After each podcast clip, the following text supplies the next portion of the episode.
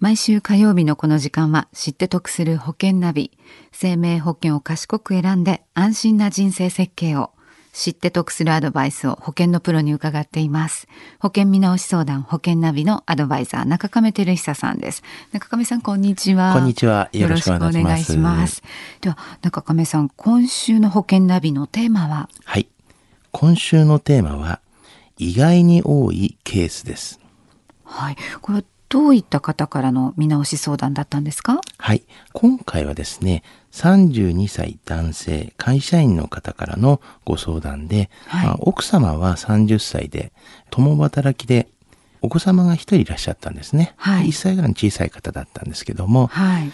それで年収はそれぞれ、まあ、大体300万ぐらいあったんですけども、はいあ。のそれぞれに300それぞれに、万はい、くらいですね。はい。で、住宅ローンをですね、抱えていまして、はいお二人で支払っているご夫婦だったんですね。はい。で、このご夫婦どんな保険にこれまで入ってらしたんですか？はい。あの、ご主人はですね、定期の医療保険、まあ、はい日額5000円ぐらいのと、定期の死亡保障、これ1000万ぐらいの保証だったんですけども、はい。保険料はまあ9800円ぐらい。うんで、奥様は、終身の医療保険、これ日額5000円ぐらいのと、はい。通常の定期保険っていう死亡のですね、うんえーこれ1000万円の定期保険で、はい保険料が2つ合わせて4500円ぐらいの、こういった保険を入られていました。はい。で、このご夫婦の保険で、じゃあ足りない部分というとどういうところなんですかね？はい。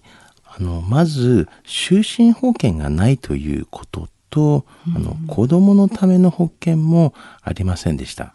まあ、はいお客様からはですね、多少保険料の負担が増えても構わないので、そういったところを少しちょっとカバーしたいというような、あの、ご相談でしたね。はい。これに対して中亀さんはどういう提案をされたんですか？はい。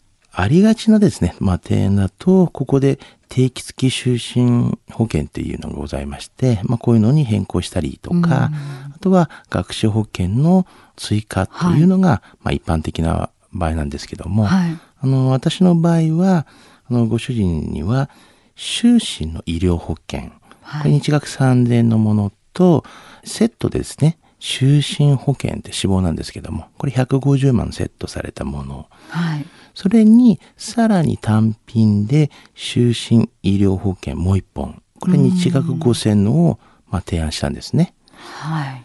で、奥様にもですね、65歳の満期の、ちょっと長めのですね、はい更新がないような定期保険を提案しました。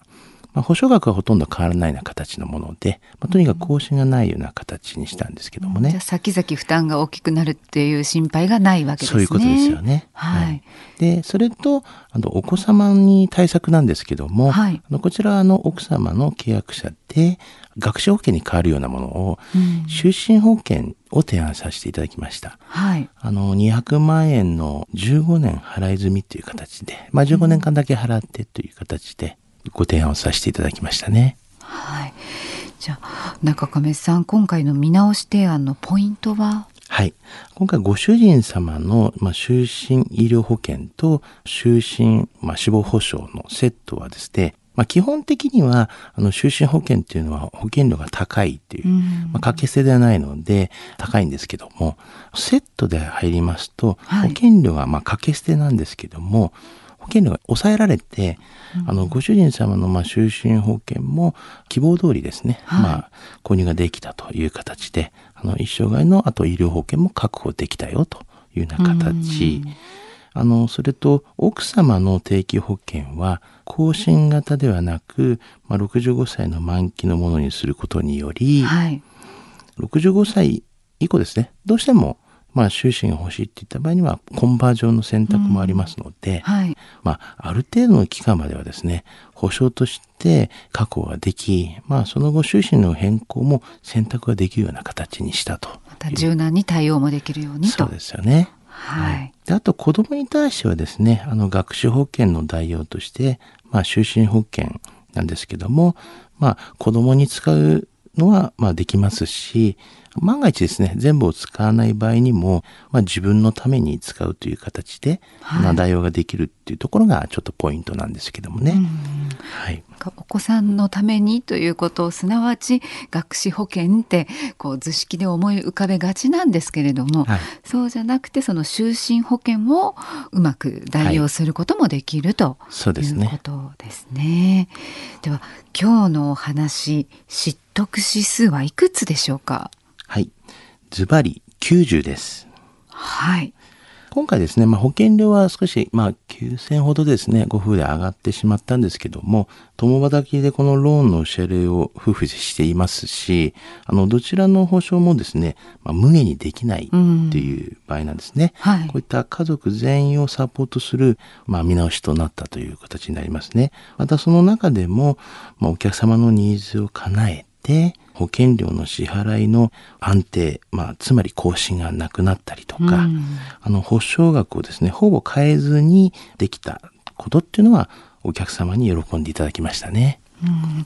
その月々9,000円アップしたとはいえ、はい。保証額が変わることなく、はい。もし現状のままにされているとそのだんだん保険料が上がっていくわけですもんそういうことですよねねそういうことで計算していくと、まあ、いいお買い物ができたかなと。そうですね。全体的に見るとっていうことですね。はい。今日のお話を聞いて保険についてもっと知りたいと思われた方、中亀さんに相談してみませんか？詳しくは FM 横浜ラジオショッピング保険ナビ保険見直し相談に資料請求なさってください。中亀さん無料で相談に乗ってくださいます。でお問い合わせは045-224-1230 045-224 1230です。または FM 横浜のホームページ、ラジオショッピングからチェックしてくださいね。知って得する保険ナビ、保険見直し相談、保険ナビのアドバイザー、中亀照久さんと一緒にお送りしました。中亀さんまた来週もお願いします。ありがとうございます。ありがとうございました。